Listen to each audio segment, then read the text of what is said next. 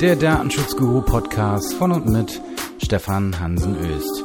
Ja, tut mir leid, ist schon eine Weile her seit der letzten Episode, aber hier ist nach meiner kleinen Auszeit im Juli, August in der Kanzlei doch ein bisschen mehr los, als das in den letzten Wochen und Monaten der Fall gewesen ist. Das heißt, ähm, ich, ja, hatte andere Prioritäten und das wird auch noch ein bisschen beibleiben. Also ich werde jetzt noch mal eine kurze Auszeit haben im Oktober, das heißt, da erwartet euch aller Voraussicht nach kein Podcast mehr und im November ja, muss ich dann mal schauen, wie es dann so weitergeht. Es wird auf jeden Fall den Podcast weitergeben, also keine Sorge.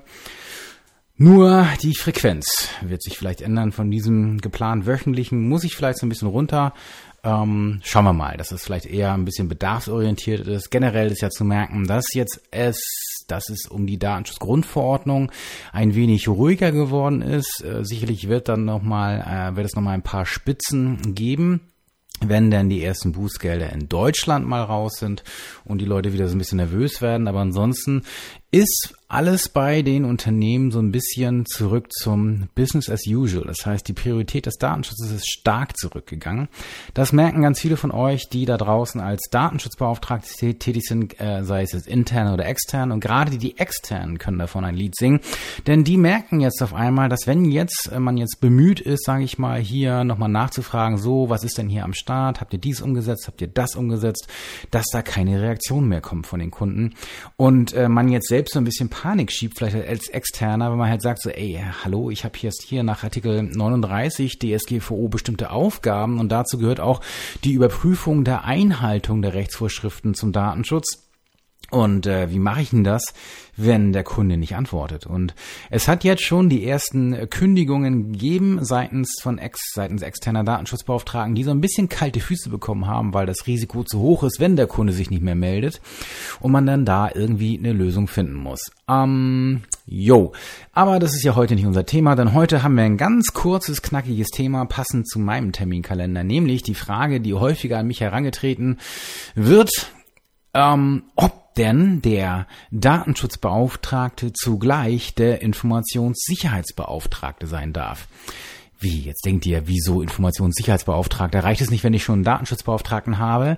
Ja, in der Theorie ähm, also es gibt keine Pflicht zur, Be zur, Bestellung eines Informationssicherheitsbeauftragten, jedenfalls nicht aus einem Gesetz, es sei denn, ihr seid in einer bestimmten Branche tätig, zum Beispiel im TK-Bereich oder im Bereich der kritischen Infrastrukturen also wo es überall um Bedarfs, äh, um Daseinsvorsorge, hätte ich beinahe gesagt, also um kritische Bedarfe geht, Wasser, Energie und solche Dinge. Und äh, da müsst ihr, äh, gibt es eine einzelne Regeln, wonach ihr einen Informationssicherheitsbeauftragten bestellen müsst, aber eine ganz allgemeine Regelung gibt es dazu nicht. Wer mich schon ein bisschen äh, länger verfolgt, beziehungsweise das, was ich von mir ergebe, der weiß so ein bisschen im Bereich Datenschutzmanagement, was da meine Empfehlung ist, nämlich eine Anlehnung an andere äh, Standards aus der Informationssicherheit. Und jeder Informationssicherheitsstandard da draußen, sei es ISO 27001, sei es BSI Standard, sei es VDS 3473, sei ISIS 12, sei es SICOM oder wer auch immer, oder was auch immer besser gesagt, sieht die Bestellung eines Informationssicherheitsbeauftragten vor. Und die Frage ist jetzt halt gerade bei kleineren äh, Unternehmen, so ah, jetzt jetzt noch einen Beauftragten, wir haben da kein Know-how, sollen wir da noch einen externen nehmen? Das wäre ja schon mal die erste Frage. Darf ich einen externen als Informationssicherheitsbeauftragten benennen? Ja, das darfst du. Aber die Frage ist natürlich, weil viele sagen so, ey, wir haben ja schon einen Datenschutzbeauftragten, der kostet ja schon eine ganze Menge Geld, äh, der hätte die Qualifikation eben auch als Informationssicherheitsbeauftragter, können wir nicht den einfach auch benennen. So, und da ist die Frage, geht das oder geht das nicht? Und jetzt muss man ein bisschen aufpassen. Denn äh, wenn man jetzt in die Standards guckt, so in die gängigen, also zum Beispiel ISO 27001, da wird man keine äh, kein No-Go finden, dass der Datenschutzbeauftragte nicht zugleich der Informationssicherheitsbeauftragte sein darf. Ähm, ein bisschen äh, strenger, aber auch nicht direkt geregelt ist es im VDS 3473. Ähm, da äh, wird halt generell von Interessenkollisionen gesprochen und da die Rollenverteilung da auch immer vorsieht im äh, Informationssicherheitsteam, dass es halt einen Datenschutzbeauftragten gibt und einen Informationssicherheitsbeauftragten oder zum Beispiel im Datenschutzstandard VDS 10010 sieht man eben auch zwei Rollen vor, also ein Datenschutzbeauftragter und ein Informationssicherheitsbeauftragter. Dafür spricht dann einiges, dass hier vielleicht eine Interessenkollision vorliegt, aber ein direktes No-Go gibt es auch in diesem Standard derzeit nicht. Der einzige Standard, der so ein bisschen in die Richtung geht, dass es ein, eine Interessenkollision gibt, ist halt der BSI-Standard. Und das BSI schreibt zum Beispiel, ähm, zum Informationssicherheitsbeauftragten wörtlich zur Wahrung der Unabhängigkeit. Sollte der ISB, also der Informationssicherheitsbeauftragte, direkt der obersten Leitung zugeordnet sein. Eine Integration in die IT-Abteilung kann zu Rollenkonflikten führen, da der ISB seine Verpflichtung zur Kontrolle der Sicherheitsmaßnahmen nicht frei von Beeinflussung wahrnehmen, Beeinflussung wahrnehmen kann. Und jetzt, Achtung, auch eine Personalunion mit dem Datenschutzbeauftragten ist nicht unkritisch. Sollte dies der Fall sein, müssen die Schnittstellen dieser beiden Aufgaben klar definiert werden, um Rollenkonflikte zu vermeiden. Das heißt, auch das BSI sieht mittlerweile, das ist nämlich hier aus einem aktuellen Paper, äh, Online-Kurs IT-Grundschutz, ähm, das jetzt hier im Sommer 2018 erschienen ist, ähm, rückt also ein wenig von dieser No-Go-Geschichte ab. Ähm, ganz, ganz No-Go war das vorher auch noch nicht, aber sie hatten sich, glaube ich, das deutlich pointierter formuliert zuvor. Und sagen auch hier, also grundsätzlich geht das. Es gibt also derzeit, soweit ich das sehe, niemanden, ähm, der jetzt ernsthaft vertreten würde und begründet vertreten würde, dass hier eine Interessenkollision oder ein Konflikt, ein Rollenkonflikt vorliegt, der ausschließen würde, dass der Datenschutzbeauftragte zugleich Informationssicherheitsbeauftragter ist. So, und jetzt mal zu meiner Meinung. Früher vor der Datenschutzgrundverordnung hätte ich hier ganz deutlich einen Zielkonflikt gesehen. Denn der Informationssicherheitsbeauftragte will gerade um die Verfügbarkeit und auch die Integrität ähm, der, der Systeme sicherzustellen, in der Regel möglichst viel Daten speichern. Also ein großes Maß an Protokolldaten. So, wer hat wann worauf zugegriffen? Da fängt der Streit schon an mit IP-Adressen zum Beispiel auf Webserver. Da hätte der ISB ganz gerne sehr lange dort Daten, um zum Beispiel mögliche ähm, Angriffe oder Angriffsvektoren im Nachhinein auch erkennen zu können.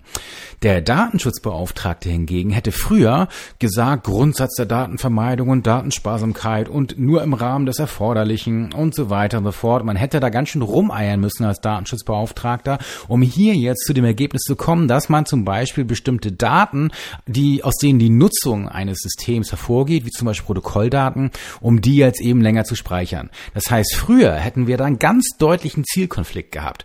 Und wenn wir, wenn, wenn ihr das so ein bisschen kennt und in den Gremien mal gesessen habt, wo jetzt Datenschutzbeauftragte und Informationssicherheitsbeauftragte aufeinander prallen, dann werdet ihr das mit Sicherheit mal kennengelernt haben, dass hier durchaus mal die Fetzen fliegen, weil der eine möglichst wenig Daten haben möchte, nämlich der DSB, und der andere gegebenenfalls möglichst viele Daten in bestimmten Bereichen. Also es ist nicht so, dass der ISB immer viele Daten haben möchte, denn viele Daten, also viele Primärdaten bedeutet auch viel Schutz bieten zu müssen. Und deswegen hat ein ISB durchaus ein Interesse daran, zumindest die sogenannten Primärdaten, also zum Beispiel Daten zu Personen oder Daten zu Betriebs- und Geschäftsgeheimnissen, davon möglichst wenig zu haben, aber gerne viel im Bereich der Zugriffsdaten, also wer hat wann auf diese Daten zugegriffen oder was damit gemacht. Da hätte er gerne viele Daten, um eben hier die Sicherheit der informationstechnischen Systeme am besten gewährleisten zu können. Dazu gehört eben auch eine Nachvollziehbarkeit. So, und jetzt rede ich hier von alten Zöpfen, denn wir haben jetzt ja die Datenschutzgrundverordnung. Und siehe da, ich jetzt ich, ich jetzt. Ich vertrete jetzt ausdrücklich die Auffassung, dass der Informationssicherheitsbeauftragte zugleich der Datenschutzbeauftragte sein kann, weil dieser ursprüngliche Zielkonflikt mit der Datenschutzgrundverordnung endlich aufgehoben wurde. Denn eine der wirklich sehr viel besseren Regelungen der Datenschutzgrundverordnung im Vergleich zur vorherigen Regelung im BDSG ist der Artikel 32 Datenschutzgrundverordnung. Denn hier haben wir endlich eine Zielorientierung auch auch auf die klassischen Ziele der Informationssicherheit, also die Verfügbarkeit, die Vertraulichkeit, die Integrität von Daten, dann darüber noch die Belastbarkeit der Systeme auf Dauer und so weiter. Natürlich im, ähm, im Doppelpass sozusagen mit Artikel 5 spielen da auch noch die anderen Grundsätze der Daten, des Datenschutzes der DSGVO dort mit hinein. Und jetzt wird dieser Zielkonflikt tatsächlich aufgelöst, weil jetzt auch der Datenschutzbeauftragte tatsächlich mehr Datenspeicherung äh, vertreten kann oder sogar wollen kann, weil vielleicht nur so die Integrität der Daten gewährleistet sein kann. Das ist also etwas ganz Neues und deswegen gibt es momentan diesen Zielkonflikt tatsächlich nicht mehr. In größeren Organisationen oder Organisationseinheiten kann man sehr wohl noch mal hier, äh, sage ich mal, einen, einen Konflikt haben, weil vielleicht doch der Datenschutzbeauftragte dieses oder jenes weniger an Daten haben möchte.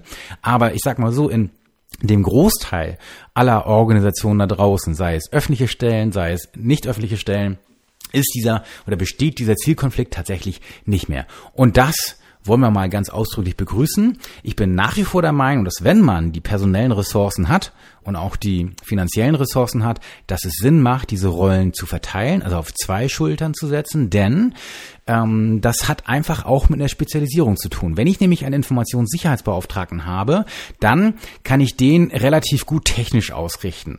So, und dann kann der Datenschutzbeauftragte quasi dann besser noch das rechtliche Pendant sein und dann ergänzt man sich wirklich ganz prima. Die Realität heute ist eben, dass sehr viele Datenschutzbeauftragte eher einen technischen Hintergrund haben und das juristische sozusagen so ein bisschen hinzugelernt haben und deswegen auch meistens in der Lage sind, eben diesen ISB, also den Informationssicherheitsbeauftragten zugleich noch mit als Job zu übernehmen. Und daher eben auch diese Häufigkeit der Anfrage in der Praxis darf der Datenschutzbeauftragte zugleich auch der Informationssicherheitsbeauftragte sein und die tatsächliche Meinungslage in der juristischen Literatur beziehungsweise in der technischen Literatur, die kennt ihr jetzt und meine persönliche Meinung kennt ihr auch. Ich wünsche euch soweit jetzt erst einmal alles Gute bis zum nächsten Podcast irgendwann im Winter. Äh, also wahrscheinlich im November 2018. Bis dahin, macht's gut und tschüss.